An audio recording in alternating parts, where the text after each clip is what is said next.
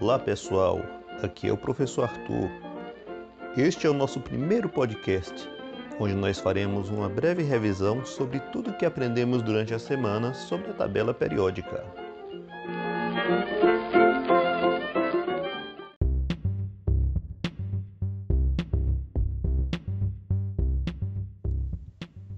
A tabela periódica ela é formada por 118 elementos químicos. Ela está organizada em grupos e períodos, onde os grupos são cada uma das colunas da tabela periódica e os períodos são as linhas da tabela periódica. Existe um total de 18 grupos e 7 períodos da tabela periódica.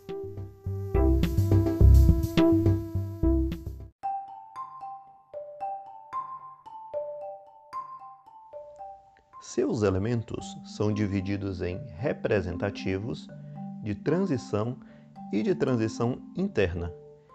Esta divisão está relacionada ao elétron de diferenciação dos elementos.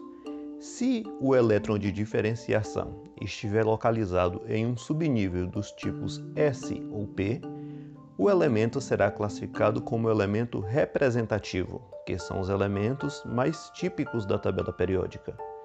Já se o elétron de diferenciação estiver localizado em um subnível do tipo D, estes elementos serão chamados de elementos de transição. E se o elétron de diferenciação estiver localizado em um subnível do tipo F, este elemento será chamado elemento de transição interna.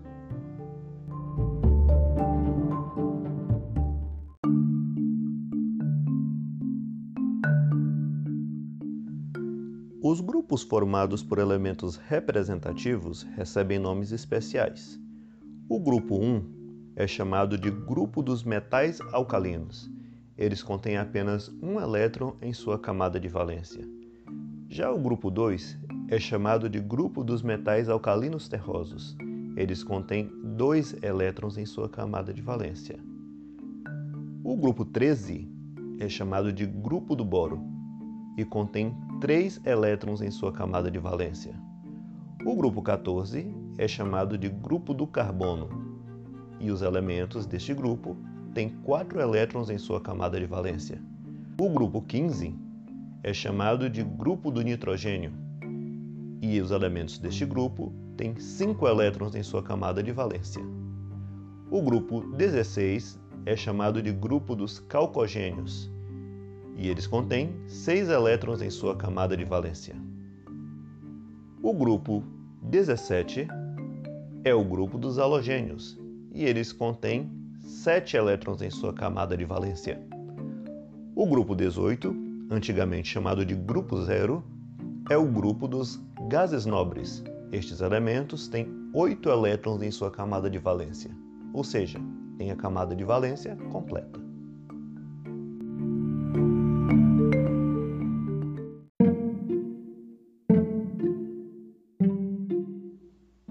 Meio da configuração eletrônica, é possível identificar a localização do elemento na tabela periódica. Por exemplo, um elemento que tem configuração eletrônica 2s2, ele estará localizado no segundo período, no bloco S e no grupo 2 do bloco S. Por quê?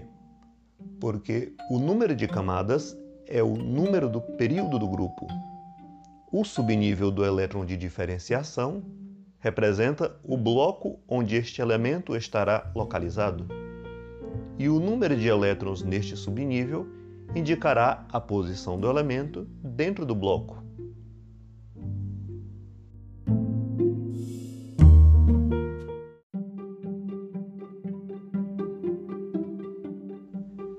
As propriedades dos elementos químicos podem ser classificadas em periódicas e aperiódicas. As propriedades aperiódicas são aquelas que não se repetem ao longo da tabela periódica, por exemplo, o número atômico. Já as propriedades periódicas, elas formam uma espécie de função periódica ao longo da tabela.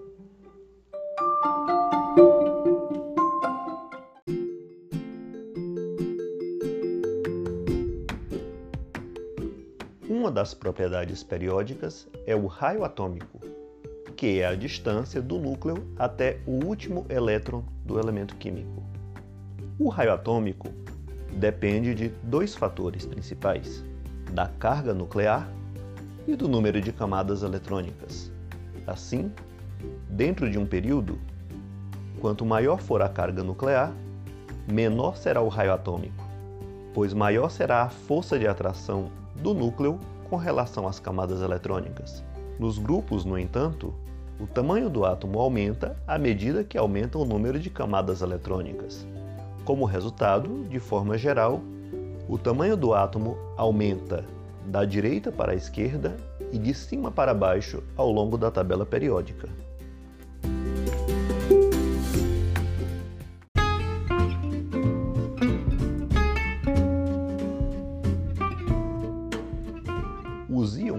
Sua vez, têm tamanho diferente se comparado ao elemento que os originou.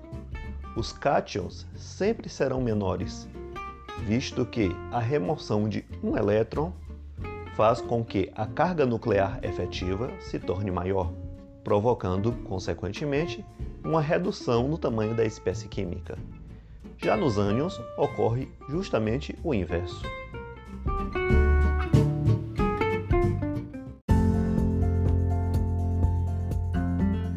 Para se formar um cátion, é necessário remover elétron do átomo.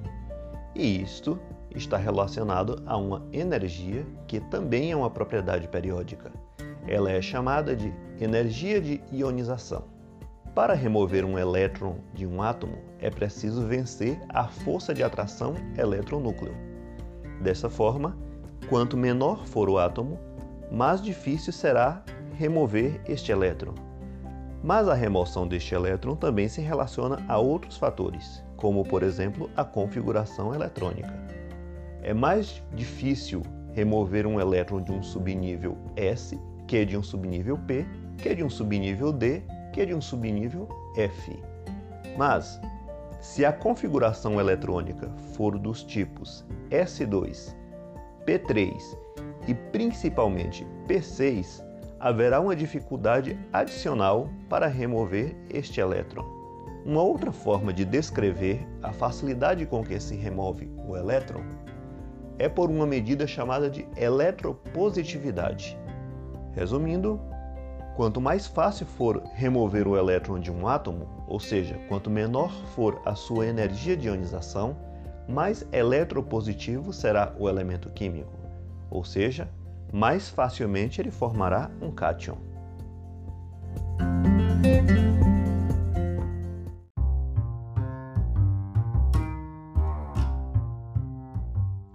Já a propriedade periódica relacionada à energia envolvida quando o átomo recebe um elétron é chamada de afinidade eletrônica. Ao longo da tabela periódica, a afinidade eletrônica ela aumenta da esquerda para a direita e de baixo para cima, ou seja, é o inverso da energia de ionização, que por sua vez diminui da direita para a esquerda e de cima para baixo.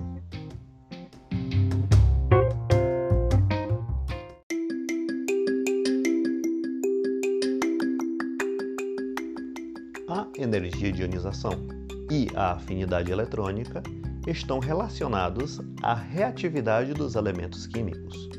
Quanto mais facilmente um elemento químico perde ou ganha elétrons, mais reativo ele é.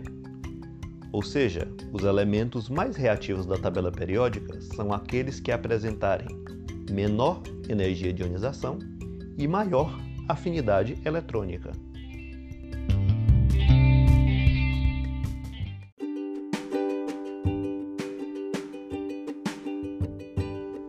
Outra propriedade periódica muito importante é a eletronegatividade. Uma definição bastante simplificada da mesma é dizer que ela corresponde à tendência com que o elemento atrai elétrons para si. Esta propriedade aumenta da esquerda para a direita na tabela e de baixo para cima.